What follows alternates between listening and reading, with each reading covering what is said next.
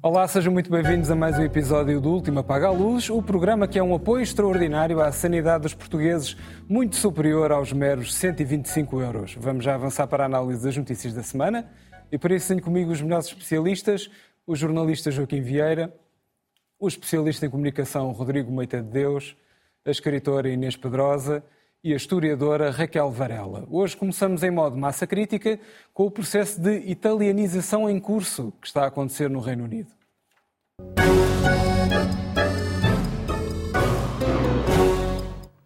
Ora, estivemos esta semana a assistir de camarote a uma primeira-ministra em apuros, que acabou por bater o recorde de menor duração de sempre ao leme do governo do Reino, ainda mais ou menos unido. Estou a falar da subitamente famosa Liz Truss, que se tornou uma espécie de bolinha anti-stress da Europa e do mundo. As pessoas dizem isto pode estar muito mal, mas vejam lá a nova comédia que os ingleses arranjaram, logo eles que são especialistas em humor. A verdade é que Liz protagonizou um episódio irrevogável, como Paulo Portas, só que ao contrário, disse que era uma lutadora e não uma desistente, e no dia a seguir desistiu. Sejam quais forem as razões, a pergunta da semana é esta: mandar no Reino Unido queima, sim ou não, Raquel? Hum, boa noite. Boa noite a todos lá em casa. Eu a piada que mais gostei é que ela vinha a caminho do Algarve para receber 125 euros. Entre as muitas outras. Mas há uma também ótima que é o, o Grant a entrar em Downing Street e finalmente arranjou-se uma figura uh, que pode preencher o lugar, que é uh, um ator charmoso. Que já fez esse papel. Não, é, a é fotografia é mesmo. A fotografia é mesmo de um filme em que ele protagoniza esse papel precisamente. Quer dizer, eu acho que o que nós assistimos, eh, enfim, do que pude compreender na voragem dos acontecimentos, a primeira coisa é que é preciso entender uh, o Brexit e o Reino Unido como parte da crise da União Europeia. A União Europeia subia para o lado e finge que, for, finge que foram eles que foram embora e não temos nada a ver com isto. O Reino Unido mostra à União Europeia qual é o seu futuro. E, aliás, a própria União Europeia, se nós formos aqui fazer o levantamento da quantidade de uh, governos esdrúxulos, casamentos com a extrema-direita que existem dentro da União Europeia neste momento, não é só a Itália, a Suécia, a crise dos partidos sociais-democratas, portanto, a União Europeia não tem muitas lições a dar à Inglaterra. Agora, a Inglaterra é particularmente curiosa, até porque a Inglaterra eventualmente tem uma frontalidade uh, cultural e política que eu pessoalmente admiro muito e acho que é provavelmente também desse humor extraordinário, que é eles vão fazendo as coisas e uh, assumindo-as com, com uma, uma elegância e uma frontalidade que no continente eventualmente não se tem. O que é que aconteceu uh, de facto, não é? Quer dizer, isto é a grande, a grande fotografia, é o cenário de uma crise em que se despejou trilhões de dinheiro a salvar bancos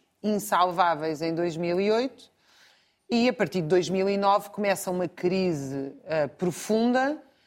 Uh, antes da guerra, a inflação no Reino Unido já estava em 6%, já tinha disparado, e uh, com a política de sanções, a, a inflação ainda disparou mais e com a crise energética. Mas o que se passou especificamente aqui no Partido Conservador, que evidentemente está em crise e tem uma dificuldade estrutural aparente em recrutar quadros, uh, e o caso desta, desta líder não, não parece ser diferente, é que eles procuraram uma política expansiva, achavam que ainda estavam. Ela, ela eventualmente pensou que era Margaret Thatcher há 40 anos atrás, e não é só o ser Margaret Thatcher, é há 40 é, anos atrás. A verbalizar isso. E então, não, chegou. Uh, Passa-se que passaram-se 40 anos e o neoliberalismo está enterrado uh, dentro dos seus próprios problemas, coisa que, aliás, é o que expressa esta crise no Reino Unido, porque eles uh, tentaram uma política expansiva em relação às taxas de juro e o governo foi abatido em seis semanas pelos mercados financeiros. Haha, agora vale a pena rir-se, porque provaram do seu próprio veneno. O que é muito interessante é que a Inglaterra, que era o país que mandava no mundo há 120 anos atrás, agora tem a sua burguesia mandada abaixo em seis semanas pelos mercados financeiros. Foram os mercados financeiros que mandaram abaixo este governo. Ou seja, os mesmos mercados financeiros glorificados por este governo, por este Partido Conservador e por esta política. Uh, e a isto junta-se, obviamente, Aparentemente, quem mandou abaixo o governo foi a City, portanto, uma fração do capital mais internacionalizado. Um, e uh, o Banco Central inglês, que disse isto, nós não vamos deixar cair a Libra e, portanto, não vos, damos, não vos vamos deixar fazer esta política.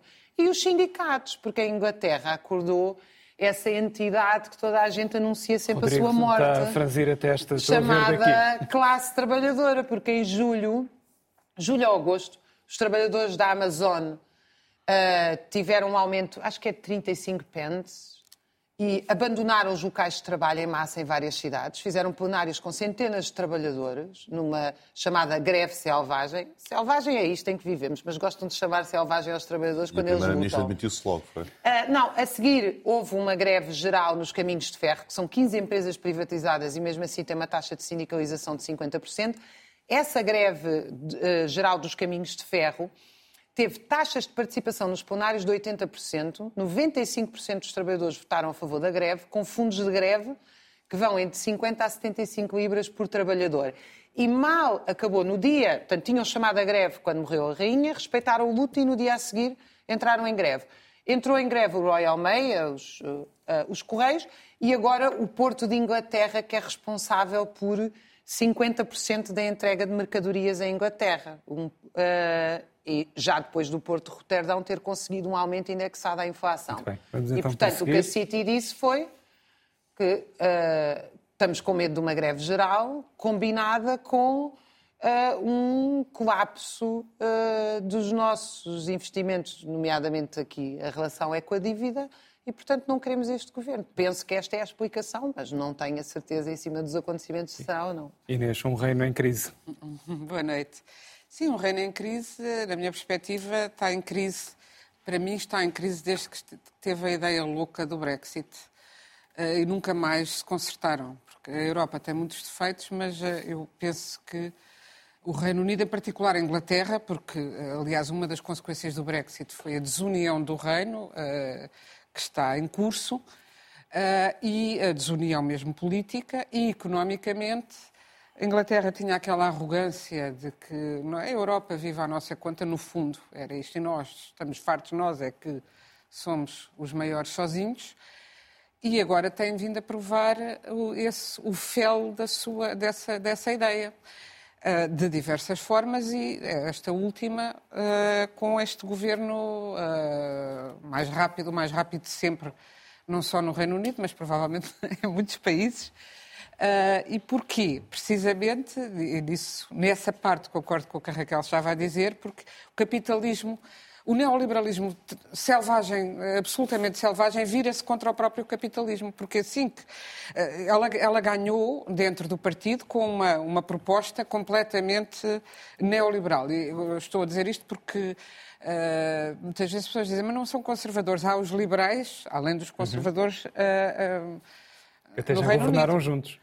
Sim, mas acontece que dentro dos conservadores há duas fações muito marcadas.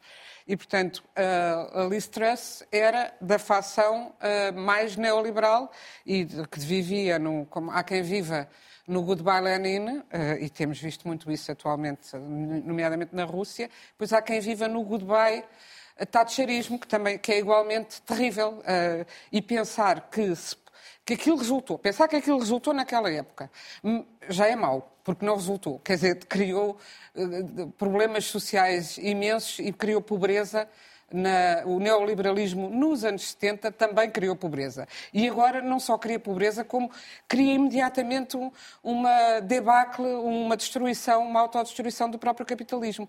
Porque o que ela, a proposta dela era cortar uh, os impostos e, ora, estamos numa crise por diversas razões, pelo Covid, depois pela guerra, de, eh, que provocou imensa inflação, e, portanto, por razões não controláveis dentro da Inglaterra, não é? E ela vai uh, acabar com aquilo que sustenta uma política social que são os impostos. E assim que foi anunciada essa política, começou a cair a Libra. Foi automático. Portanto, é engraçado como o capitalismo está a chegar realmente à fase nesse aspecto parece que Marx, afinal, não, não estava tão, tão longe da verdade, em que se come a ele próprio, em que se está a, a autodestruir. Uh, e, portanto, a ver-se que não, não, não funciona um Estado sem Estado Social. E, de resto, o grande concorrente neste momento, uh, já não de Liz Truss, porque essa foi cilindrada, mas de Boris Johnson, que se anunciou outra vez, é o ex-ministro das Finanças de Boris Johnson, que foi muito cumprimentado porque teve esse, pelo contrário, é da conservadora conservadora de manter apoios sociais. Foi ele quem criou a política social que permitiu uh, aguentar uh, mais ou menos as, uh, as, classes mais desfavorecidas no, na Covid na e, portanto, que é uma política completamente contrária que sempre criticou essa política de neoliberalismo da Liz Truss. Aliás, ele previu na campanha eleitoral, porque ele também se candidatou à liderança do Partido Com ela? Perdeu. Mas ele previu que isto ia acontecer com as medidas que ela sim, estava sim, a preconizar sim, e, portanto, realmente verificou-se completamente que ele tinha razão. De resto, ele... ele o que é um bom trunfo agora. Que ele era, ele era o preferido dentro do partido, mas depois é, eles escolhem no partido, mas, uh, no partido, dentro dos parlamentares, mas depois as bases é que é votam. Que votam. E uhum. votaram nela e não neste homem. Não sei se por razões racistas, pergunto-me, porque, porque ele é de uma riquíssima família indiana, de uma, de uma, das mais ricas, acho que é a quarta mais rica família, o que por um lado é bom, porque quando, quando tanta gente com medo da corrupção, ele é muito rico, ou a família dele é muito rica, mas é indiano. E, portanto... Já agora convém dizer o nome dele, não é? é. Rishi Sunak. Rishi Sunak, Vamos agora dar uma... Para não dizer que somos racistas, porque não se quer, nem sequer mencionamos eu pensei que já tinha o nome dito. do senhor. Vamos dar agora uma grande oportunidade ao grande capital, Rodrigo. Estou fascinado. Estás a assistir à morte do capitalismo? Não, é, é assim. Ele vai dizer que é tudo normal. Isto, não, isto é um folclore, mas tudo bem. Podemos chamar-lhe de neoliberalismo e liberalismos e tal, e ficar aqui a discutir o capitalismo e o futuro do capitalismo. Não, não é nada disso que se passa. Ah, não. É só para, para, informar, não é nada disso que se passa. Primeiro, o problema não é o corte dos impostos, mas eu já vou explicar isso.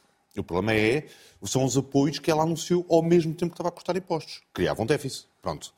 Segundo, não é muito bom quando são os mercados a definir quem é que nos governa, diria eu. Mas como eles têm 80% de dívida, também habilitam-se. Deixam de ser livres. Nós estamos com 110, até fazer as contas, não é? Mas eu trouxe, eu trouxe um slide com uma, um bocadinho uma informação. Espera aí, portanto, cortando os impostos e não tendo apoio social, ficava não, não, mas maravilha. ela não cortou apoios sociais. Ela aumentava os apoios sociais, Inês. O problema, o problema foi, ela, ela reduzia ela reduzia a receita sei, mas, e aumentava a despesa. Mas como é que ela podia fazer? Só reduzia... Mas eu não estou, reduzia... não estou a defender, atenção, não estou a defender... Agora, não venham com as histórias dos liberalismos, neoliberalismos e as teses e as teorias, do... não tem nada a ver com isso. Mas eu vou-vos mostrar, se não, se não, não, se não desculpa, mal. tem a ver com isso. Mas não tem nada, Joaquim, não tem nada. Joaquim, okay, vou, tá vou, vou, vou, tentar ser pragmático, que é uma coisa... Em vez de irmos para a maionese logo, vamos lá ao pragmatismo. Eu vou, vou tipo, pôr um slide no ar. É uma fotografia muito interessante, que é a assinatura do Brexit pelo, pelo Boris Johnson em fevereiro de 2020. O que é que isto significa? Significa que 2020 2022 é o primeiro ano com Brexit de facto, porque os dois, os dois últimos foi em pandemia. Portanto, é o primeiro ano, os primeiros meses em que há, de facto, Brexit. Eh, em que acontece, em que, que a economia do Reino Unido tem que mexer com Brexit. E o que é que aconteceu à economia do Reino Unido? Ponto 1. Um, uh, o setor financeiro representa 12%, ou representava 12% do PIB inglês. Portanto, são 2 milhões de postos de trabalho, emprego muitíssimo qualificado, e com o Brexit está a sair calcula-se que mais ou menos um terço da City saiu de Londres, saiu de Londres do dinheiro dos ativos, saíram de, do Reino Unido para a Europa uhum. continental. E isto é um problema monumental que tem que ser gerido, quer seja pela Liz, pelo Boris, pelo, pelo Rashid, pelo, pelo, pelo, pelo Partido Trabalhista, porque é a maior indústria do Reino Unido. É o setor financeiro. Eles estão.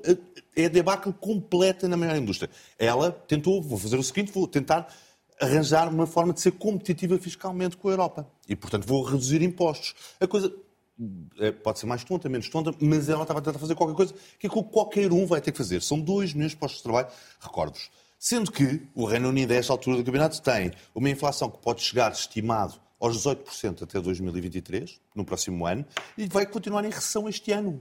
Portanto, ao contrário de Portugal, nós estamos em crescimento, o Reino Unido está em recessão.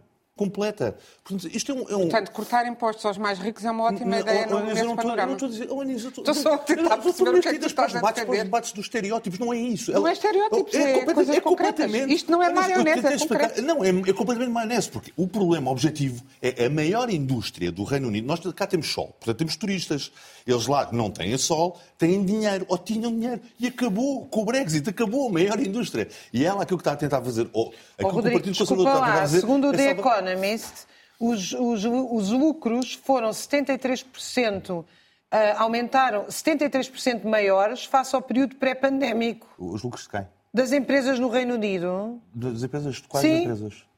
As empresas, o índice é o FTSE 350. Oh, oh, é isso é o índice bolsista, sim, é o índice bolsista. Sim, 73%. Oh, oh, Raquel, o, o país está uh, em recessão. Nos últimos seis meses, de outubro de 2021 Raquel. a março de 2022, Raquel, os, os lucros subiram 11%. Raquel, recessão. Sim, é normal. É normal que, em relação então, à pandemia... O dinheiro não está a fugir de barco do Reino Unido. O dinheiro está... Oh, oh, Raquel, são, são dados oficiais. Tá o país está em recessão. Não, o país está em recessão, oficialmente em recessão. Mas tu não percebes que um país pode estar em recessão e continuar a ter lucros concentrados num determinado ai, setor? Ai. Algumas empresas têm lucros, eles deviam ser presos logo, os empresários, não. Ah, já está a mudar o discurso. Vamos prosseguir, vamos prosseguir. discurso ideológico. Já vem ideologia. Mas ainda temos que ouvir o Joaquim. O que eu acho graça é ele vender-nos que não tem ideologia. Não é uma questão de ideologia. É uma questão de tentar salvar a maior indústria do Reino Unido. Uhum. Chamar-lhe isso, neoliberalismo, liberalismo. Mas e é, chamar é, indústria é coisa... a um grupo de especuladores massivos também é uma piada. não, são todos os bandidos, claro. O que é que eles fazem se não financiar a sua própria economia? Rodrigo, para concluir ouvimos o Joaquim. Fevereiro de 2020, a, a, parte da política, eu até diria que é quase uma consequência. E não, e não é seguro que haja bons candidatos para o lugar, porque de facto o Reino Unido, a esta altura do campeonato, é quase ingerível. É quase ingerível. Ou, ou seja, quem for para lá é para. Pronto, é, é, é mais um para, para, a máquina se triturar, porque o Reino Unido dificilmente vai conseguir sair desta situação. Ou eleições gerais, talvez, e Bom, mudar... Deve ser, deve, as eleições vão mesmo resolver isso. Uhum. dizer que, que, o que está acontecendo no Reino Unido é, é, uma antecipação do que vai acontecer na Europa, acho um bocado difícil de aceitar, porque o, Reino Unido está a acontecer isto depois de ter saído da Europa. É isso. E, portanto, quer dizer... Uh, se Ou o Reino Unido saiu da Europa porque já estava a acontecer não, isto à Europa. Se não tivesse saído da Europa, provavelmente não teria acontecido esta crise. Sim, Temos sim. que pensar também nessa perspectiva. E, de facto, o Brexit, aliás, nisso estou de acordo com, com o que diz o Rodrigo, acelera muito a crise britânica. Eles, desde que, desde que aconteceu o Brexit e desde que o Boris Johnson disse que era para cumprir o Brexit, que não conseguem ter uma orientação claro. política Esse é adequada é para aquele país. De facto, não, não, não acertam com uma orientação política que de facto ponha uh, o Reino Unido na, na, na, no rumo certo. É político, porque Além mesmo da crise, os acordos comerciais, pois, o, eles ainda sim, não conseguiram exato. fechar os acordos comerciais os mais básicos. Até os Estados Unidos lhes disseram para,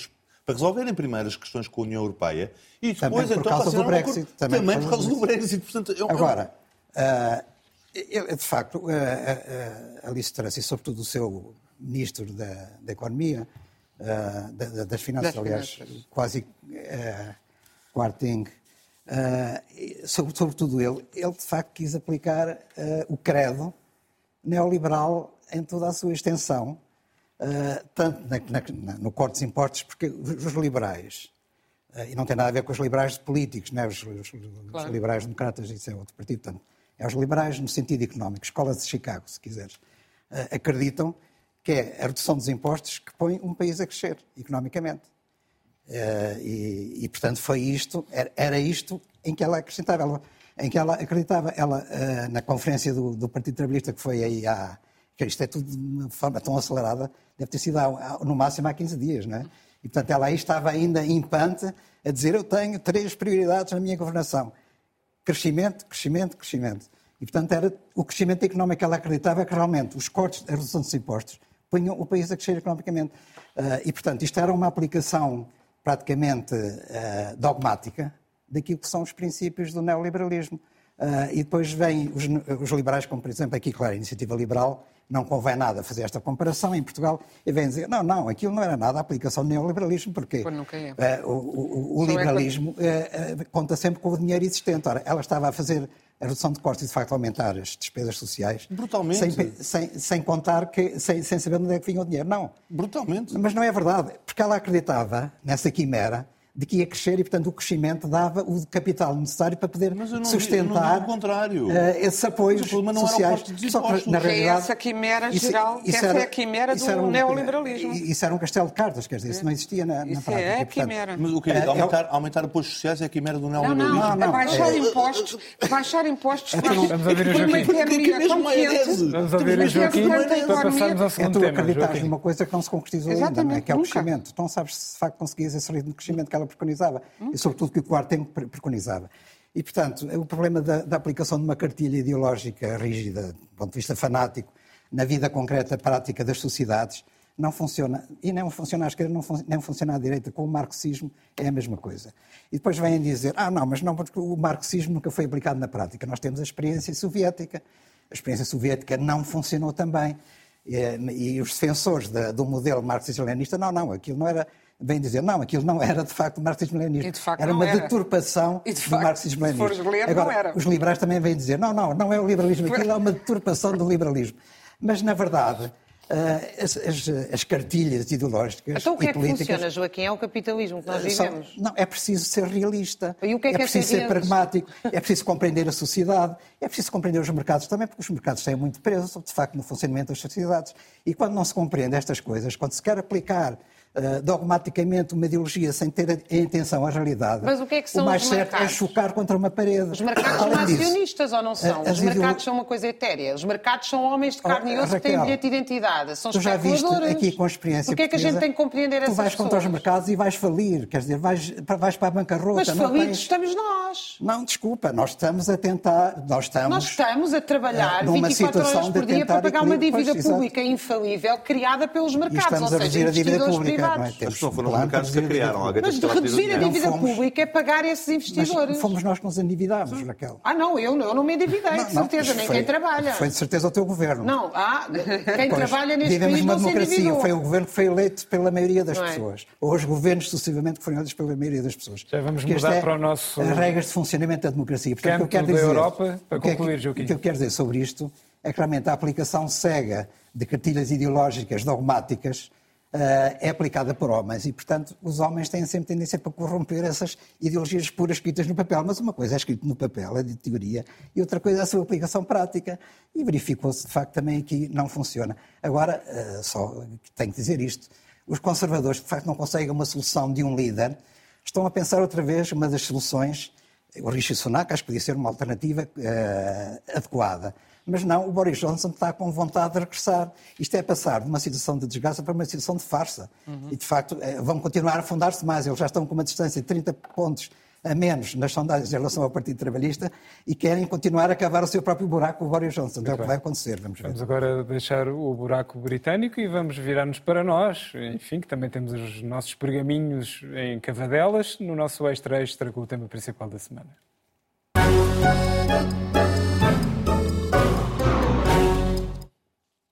Quem diria, durante tantos anos, inclusive no chamado período da Troika, o jornal Expresso andou a fazer reportagens e artigos sobre pessoas bem-sucedidas que brincavam aos pobrezinhos e agora parece que os meios de comunicação em geral, inclusive o Expresso, despertaram galhardamente para os temas dos que menos têm, pessoas especialmente pressionadas com a atual subida da inflação. Agora até temos manchetes sobre os roubos de comida em supermercados e imagens de uma lata de atum com alarme a tornarem-se a nova esfera armilar, o novo símbolo do país, pelo menos durante uns dias.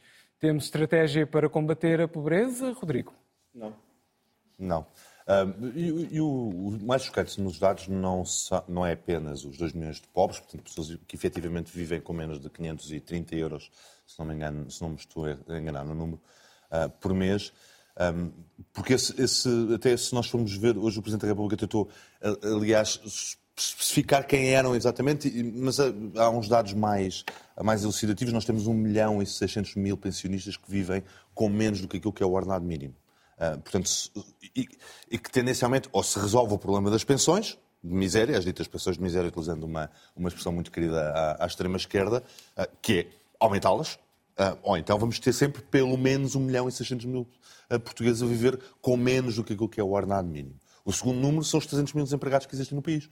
Ah, de facto, as regras de acesso ah, ao subsídio de desemprego mudaram. Ah, o subsídio de desemprego passou a ter um prazo já há alguns, há alguns anos e isso depois teve uma consequência. Estamos a falar de 300 mil.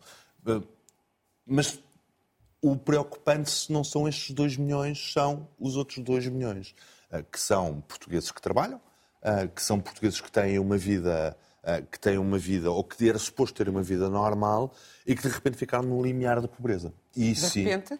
Foi de repente quando? Só para saber quando é que foi? O, foi a semana passada? Não, não, o quê? Foi a semana não, passada? Não, vou discutir governos, Inês. Não, não, é, não é por aí. Não, não, não, estás a dizer de repente, é porque foi de repente. Diz-me lá quando é que foi. Não, não vou discutir governos, não é por aí. Não, estou-me nas tintas para os governos. Tá estou-me nas tintas para os governos. Então não digas de repente. Não, Pronto, é digo de repente. Não, digo de repente, de repente, porque o estudo, o estudo tem. O estudo foi feito há dois anos atrás, não é? Foi atualizado agora. Não é? Uhum. Portanto, de repente, é, é este período.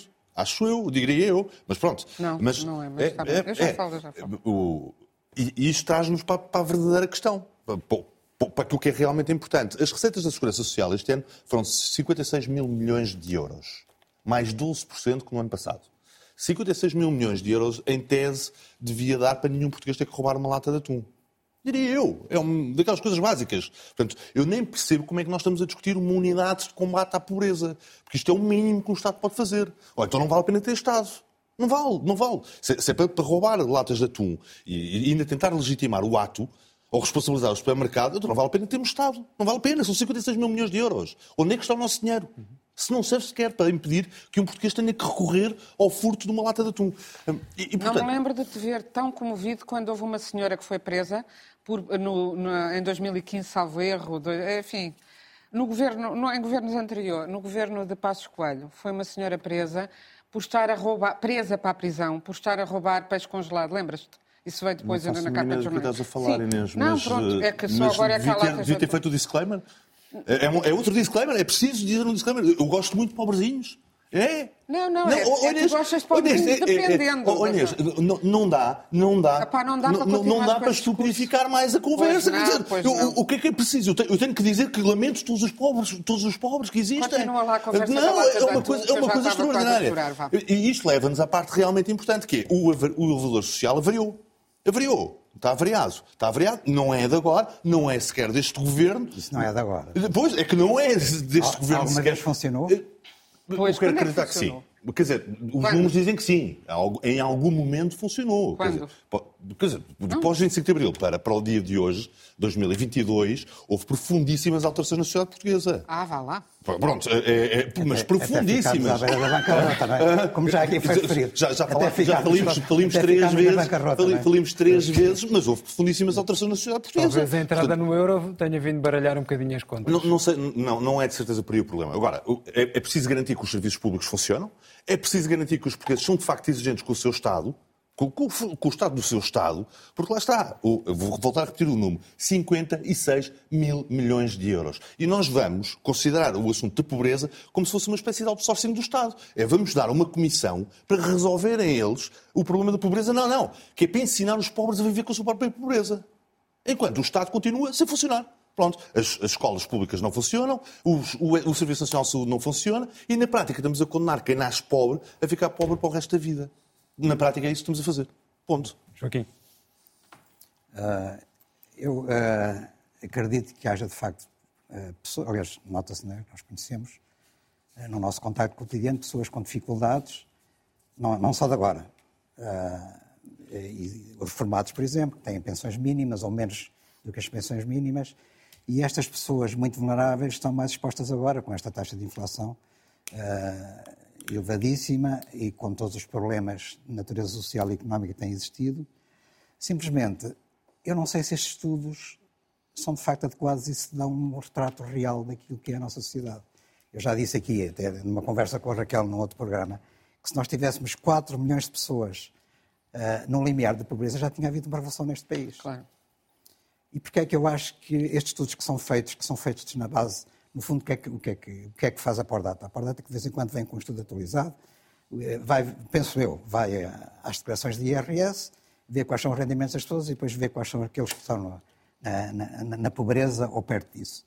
Ora, isto ignora uma realidade que é uh, muito presente na sociedade portuguesa, que é a economia paralela. e a economia paralela não entra nesta estatística. O último estudo que se, que se fez sobre a economia paralela, que eu fui à procura, é anterior ainda à pandemia, e calculava que uh, a economia paralela em Portugal uh, valia 27% do PIB, do nosso PIB. Isto quer dizer que, provavelmente, os rendimentos das pessoas, os rendimentos das pessoas que existem uhum. terá que se, uh, somar, em média, mais 27%. É claro, não são com certeza os. A questão é que a maioria desses 27% da economia paralela estão nos patos bravos, estão em empresas, pois, não estão no pobre. É, é, não, quanto, sim, mas. Então, mas isso é uma média, Joaquim. Tá, exatamente, Agora é uma média. a economia não, paralela lá. nos pobres. Quantos serviços é que tu... A economia paralela não está nos quantos, ricos. Quantos serviços é que tu pagas, não. por exemplo, a canalizadores eletricistas e que não, não pedes uh, fatura com IRS? Desculpa, não, não é, mas são trabalhadores independentes oh, que declaram-se para o rendimento mínimo e que recebem muito mais do que o rendimento mínimo. Ah. Aquela história, eu, não, eu sou anti-chega o máximo possível. Mas há algum fundamento, quando o Chega vem dizer isso, até soa bem aos ouvidos de muitos eleitores, que há pessoas a receber o rendimento mínimo garantido e com Mercedes à porta. Essa realidade também existe na sociedade portuguesa. De onde é que vêm os rendimentos dessas pessoas? Isso é devidamente averiguado para estes estudos sobre a pobreza. Não é? Está completamente oculto. E, portanto, nós, na realidade, na realidade, na prática, não sabemos qual é o verdadeiro índice de pobreza na sociedade portuguesa. Agora, eu acredito que haja uma tendência para aumentar, pois com, esta, com estas dificuldades causadas pela inflação não é possível acudir a toda a gente. E, por exemplo, se é possível acudir às pessoas que pagam a renda, não se acude, a, a, não se acode, a, melhor dizendo, não é? Bom, em bom português, às pessoas que têm, estão a pagar a casa, porque os juros estão a aumentar nas prestações e, portanto, não há uma solução, por exemplo, para apoiar essas pessoas. Portanto, há, há o risco de, até de, alguns, de algumas famílias poderem perder a sua casa. A situação, de facto, pode ser... agora já os bancos ser... são obrigados a renegociar. Sim, Segundo pois, eu ouvi exato, na apresentação vamos ver do o que é que vai acontecer. Não sei, não sei como é que isso depois na prática vai, hum. vai suceder, mas uh, até ao fim do ano acho que as coisas mais ou menos, apesar de tudo, se mantêm, porque houve estes...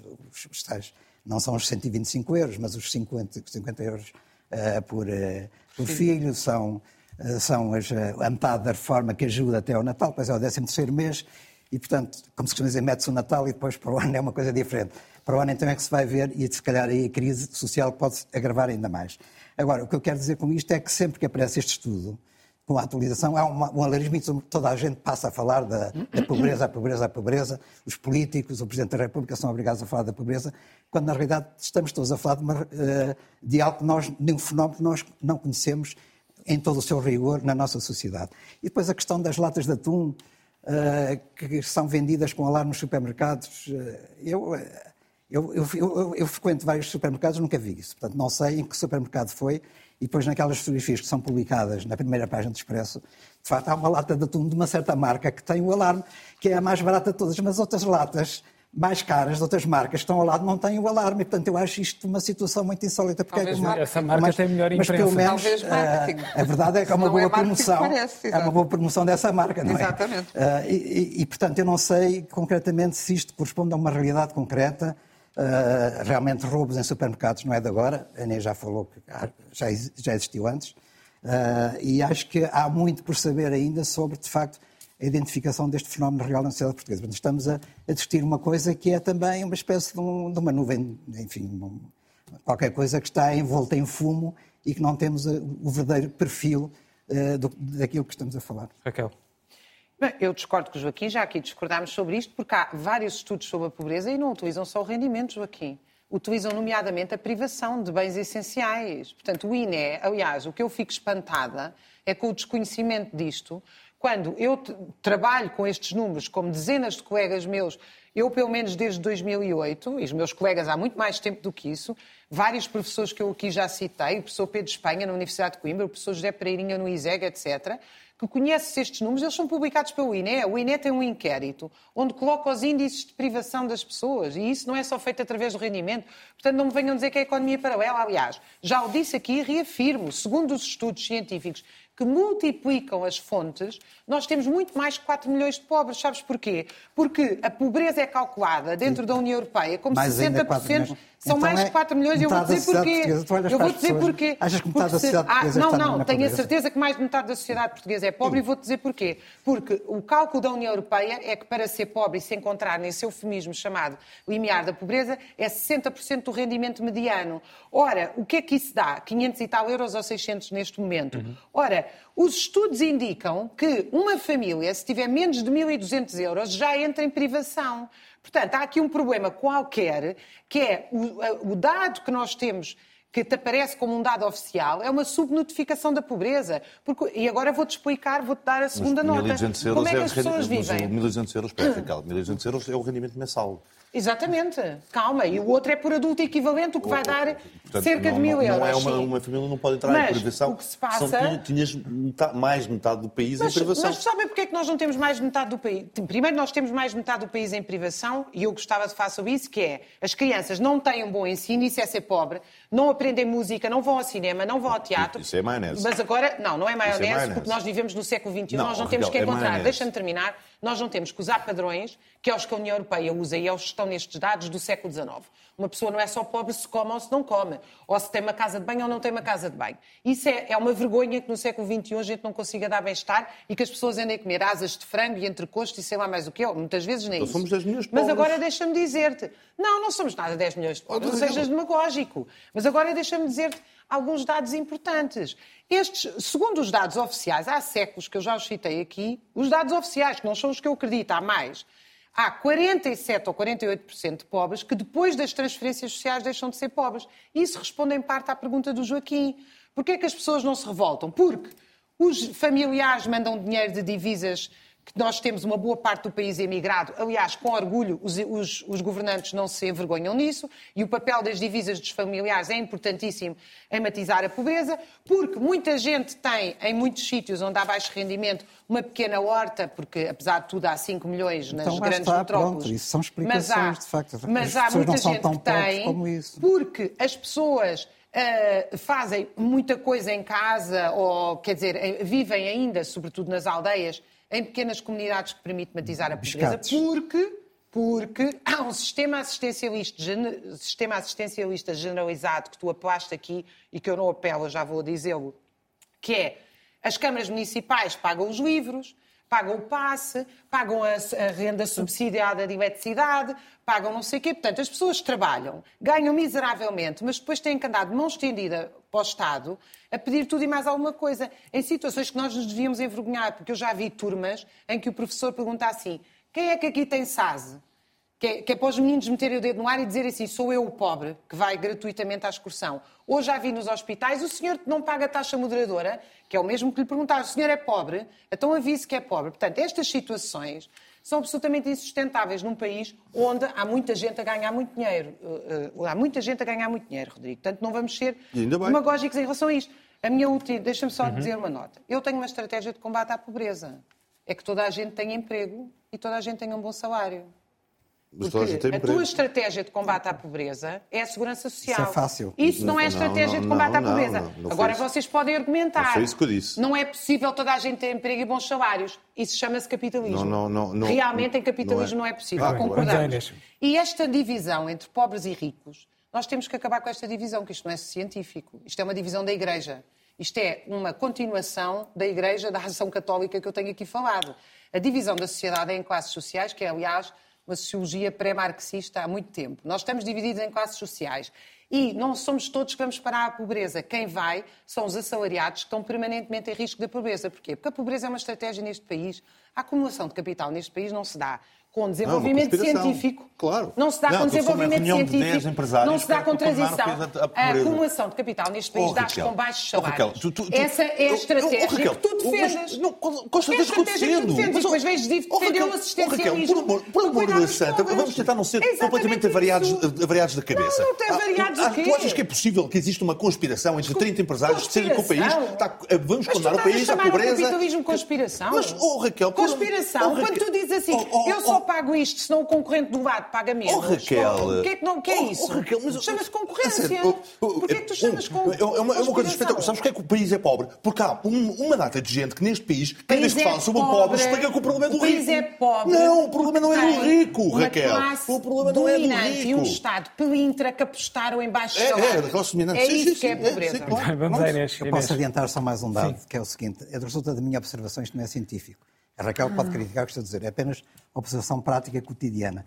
Vocês já pensaram nos milhares de, de motoristas que andam para aí a correr a cidade a distribuir refeições? Uh, a quantidade de pessoas que encomendam refeições aos restaurantes através dos motoristas. Uma refeição encomendada dessa maneira custa 4 a 5 vezes mais do que aquilo que é cozinhado em casa. E as pessoas não cozinham em casa e preferem encomendar estas refeições. Mas as pessoas, cara? Uh, as pessoas, a classe média, a classe remediada, a classe rica, não sei, gostava de saber, mas é tanta gente a distribuir comida que isso indicia que, afinal, as dificuldades não são.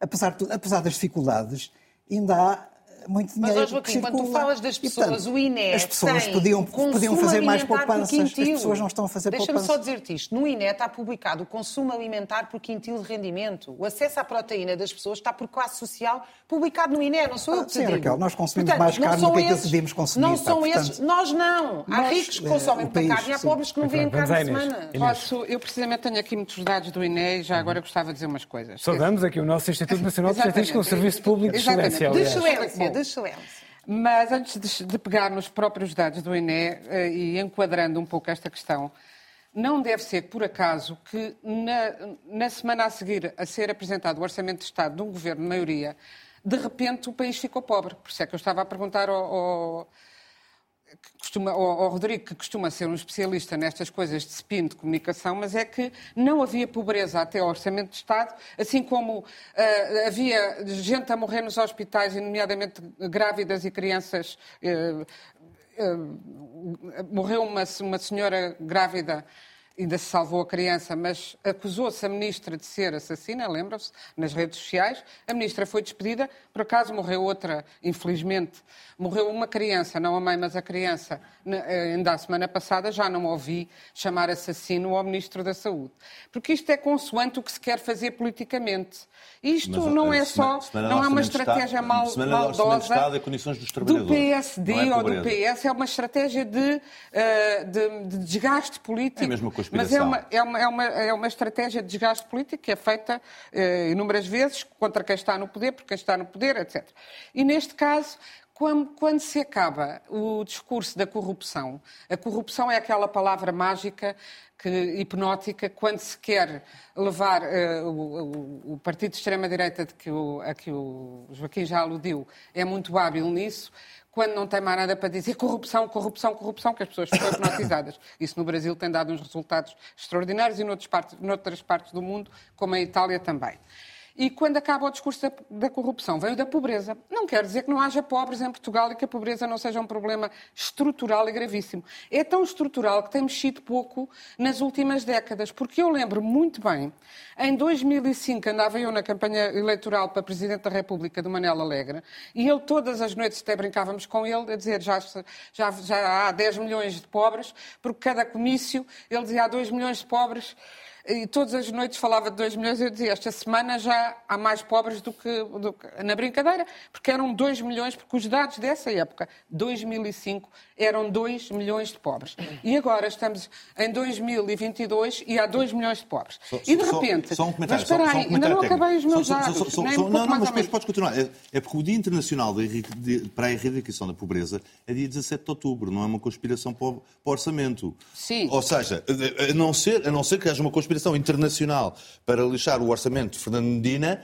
É, mas o, na o capa dia, do Expresso. O, o, dia, o, dia é dia 17 de outubro. É a maneira não, como não... se trata. Pode-se falar ver, da pobreza. Ver... Mas é, de repente, em Portugal, está toda a gente a roubar, ainda por não, cima. Não, é quando a Fundação, a porcaria, é quando a Fundação publica o seu uma lata, uma lata de atum. E, e, e, logo aquela, não é outra, são aquelas. Ora, quem conheça, eu conheço várias pessoas que trabalharam em supermercados, as coisas mais hipermercados, nas caixas, etc. O que mais se rouba desde há muitos anos é a lata de atum. Não sei porquê, é um bocadinho ridículo, mas é a lata de atum e parece com os dentífricos. Pronto. E, uh, e portanto, não, há, não é um problema que agora apareceu. Há uma taxa de pobreza e depois, é, cavalgando, os nossos queridos neoliberais dizem logo e é muito maior, é 40 e tal por cento. Porquê que, quando é que é 43,5%? Como é que fazem esta linda conta? Vão buscar a percentagem de pessoas que estariam em situação de pobreza se não tivessem pensões. Mas uhum. essas pensões, muitas vezes, portanto, há, há o RSI, mas também há pensões que têm a ver com o trabalho das pessoas. E, portanto, e se vamos por aí, Ainda esta semana disse Paulo Pedroso nesta mesma, nesta mesma estação, a Dinamarca, se lhe tirarmos as, as, prestações sociais, 30% da população da, da, Dinamarca fica pobre, porque não há, não há maneira de erradicar a pobreza rapidamente sem ser com prestações sociais. Claro que esta pobreza, quando se diz, ah, porque a pobreza, uh, pois há pobreza e há uh, a bancarrota, e mesmo assim a bancarrota é não sei o quê. E o déficit. Não tínhamos esse déficit no tempo do, da ditadura e do salazarismo, mas tínhamos uma pobreza, essa sim, muito maior, em que as pessoas andavam, as crianças andavam descalças, as pessoas não comiam e passavam fome. Passar fome em Portugal, ninguém passa como se passa no Brasil, por exemplo. É, e, portanto, é, é, preciso termos a noção. Eu queria mostrar, ali um o, exatamente uhum. o gráfico, que é dos dados do INE, mas depois é, os, peço que passem outra vez, porque agora é que vou Ele fazer... Está no ar, está no ar. Ah, está, ah, está no ar. Um, em que uh, uh, os riscos são as médias. E a média da pobreza, curiosamente, em Portugal, a taxa de risco de pobreza aumenta sempre nos governos de direita e baixa nos governos de esquerda. É com as falências do país. Significativamente. É com as falências, Portanto, eu explico. Inês, é cada vez que o país vai à falência, dizer... o, o, o, risco de pobreza aumenta. É normal, não é? E quanto aos dados do INE que eu ainda queria aqui acrescentar, é assim, realmente a, a, a, pobreza, a pobreza é não, não chegar ao tal mínimo de 554 eh, euros por mês e depois há outros graus de pobreza, mas esse até, os últimos dados que eu aqui tenho do INE são de, de relativos a 2021 portanto 2019 e eh, já contando de maio a setembro de 2021 e há um decréscimo, um decréscimo da pobreza, de, um decréscimo do sentido da, do risco de pobreza de 2020 para 2021 e há um aumento de 19 para 20, um aumento assinalável e que tem a ver com o Covid e que prejudicou particularmente, por exemplo, as mulheres. Uhum. E esses dados estão aqui. Mas há um decréscimo de maio a setembro de 2021. Portanto, este alarmismo é um alarmismo politicamente motivado Oi, não Inês, é... Mas independentemente não é... da tua oposição, quanto a mim que eu concordo, às políticas de direita não há uma pergunta que nós temos que fazer. Para que é que foi, o que é que nós fizemos com o 25 de Abril e com 45 anos de democracia que andamos a discutir se as pessoas comem todos os dias, têm trabalho Mas hoje em dia comem todos os dias, que não podiam, e têm algum é elevador... As pessoas têm privação alimentar, mas independentemente disso, tu, tens, discutir... tu tens uma rede social dizes, que funciona há 20 todo... anos ninguém, tínhamos 2 milhões de ninguém pobres. passa fome e não é uma vergonha 20 anos depois temos 2 milhões de pobres? É uma vergonha. Ninguém eu se comecei por disto. dizer que há um problema estrutural, mas que não tem crescido não tem crescido e até tem diminuído, embora lentamente, e eu acho que só, aumenta, só diminui mais rapidamente, com prestações sociais que, que mitiguem a desigualdade básica e, com crescimento, e económico. e com controle, é neste... e com o controle da política da, da, da economia paralela que em Portugal já foi muito maior do que é hoje, já foi parecido com a Grécia, a desgraça da Grécia era a economia ser praticamente toda uma paralela. Uma das razões da bancarrota da Grécia da foi Grécia a economia foi, paralela. foi a economia paralela. As pessoas não pagavam impostos. Mas nós ainda temos... Mas o crescimento, o crescimento de Portugal no século XXI é anémico, praticamente não existe. E, portanto, sem crescimento vai continuar claro. esse tipo de pobreza. Sem criar riqueza. Não mas vamos, está, mas está a crescer mais. Sem, sem criar riqueza. O que também não, não está a crescer é o nosso tempo de antena e, portanto, vamos agora rapidamente às nossas gordas com as melhores manchetes da semana. Neste momento está a crescer mais que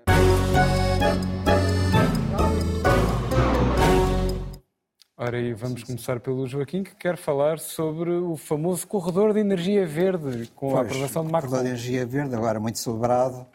Ontem escolhi esta notícia, portanto, houve uma reunião, na, anteontem, uh, entre uh, António Costa, Pedro Sanches e Manuel Macron. Portanto, Espanha, França, Portugal, por causa do célebre uh, gasoduto que ligava a Península Ibérica uh, ao resto da Europa, que era uma maneira de transportar gás para, agora perante esta situação de emergência, com a falta de gás na Alemanha e tudo isso, e portanto para nós era ótimo, naturalmente, porque o gás era descarregado no terminal de Sines, vinha de barco e depois ia pelo gasoduto para aí fora, e para Portugal, uma maravilha. E, portanto, era isto que realmente António Costa também andava a vender. Nós íamos, portanto, com esse gasoduto, tínhamos uma contribuição determinante para a resolução da crise energética da Europa.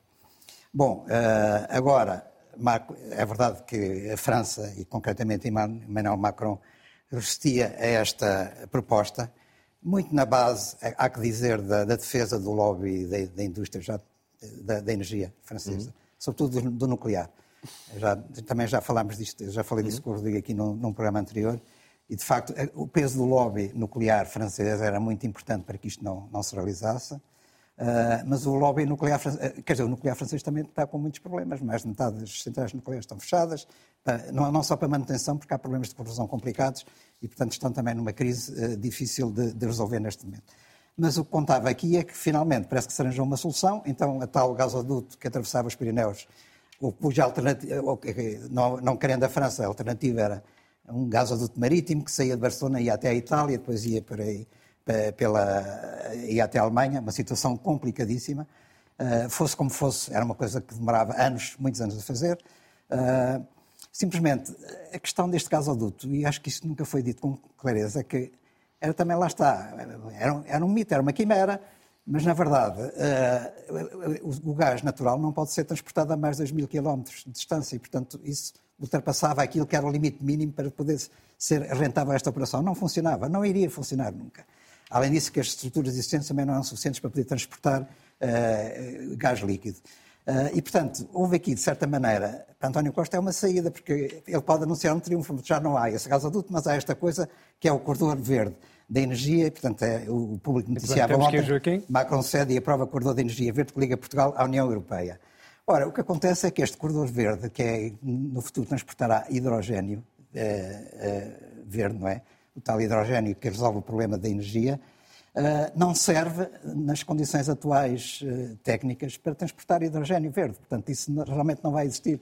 Além disso, Portugal está cá na ponta. Portugal uh, também produz hidrogênio, ou vão produzir hidrogênio verde a Espanha, a França, e, portanto, isto para Portugal não resolve coisa nenhuma, nem vai ser muito importante do ponto de vista económico.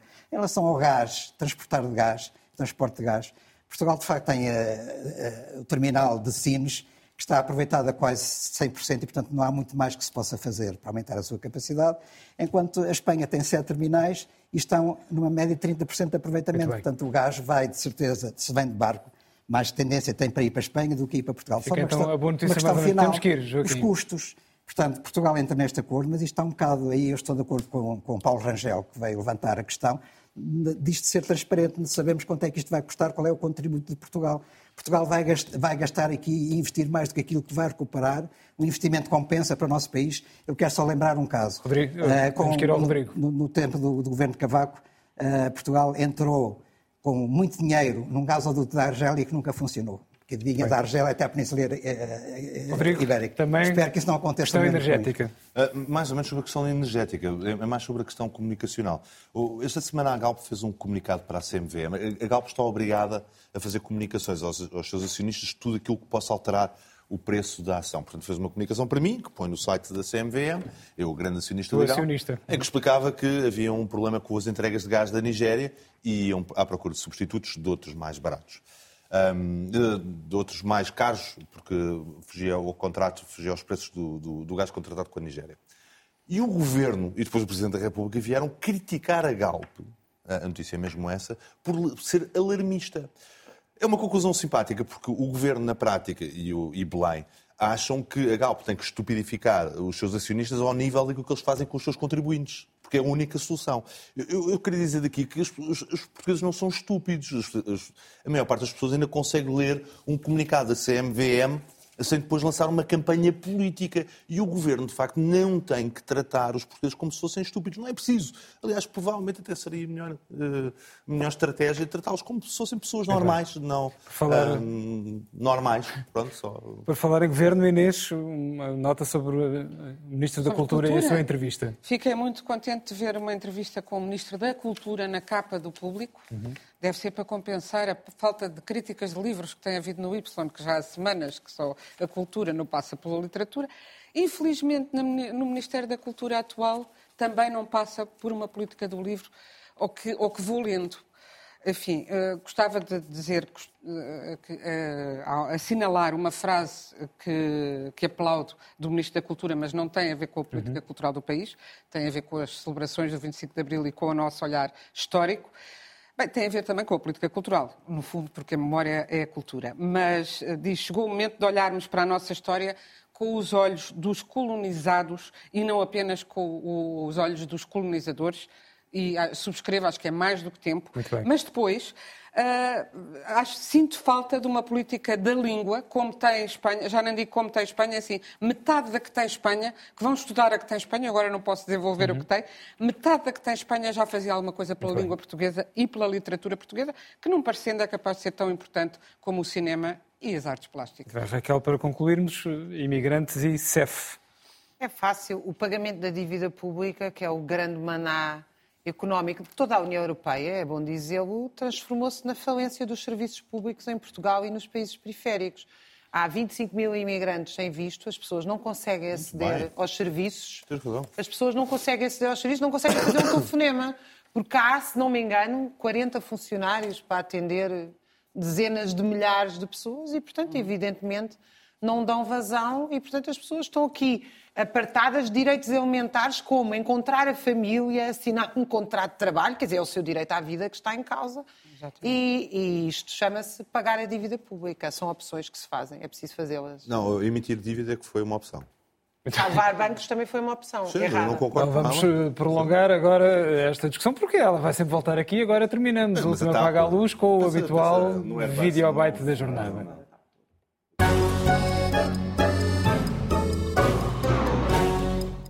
Foi pouco depois das quatro da tarde que se soube que o líder do CDS-PP ia sair do Executivo, ou seja, faltava cerca de uma hora para a posse da nova Ministra das Finanças. E é precisamente com a escolha de Maria Luísa Albuquerque que Porta justifica a saída do Governo. Em comunicado, revela que apresentou hoje de manhã a demissão ao Primeiro-Ministro e garante que não volta atrás.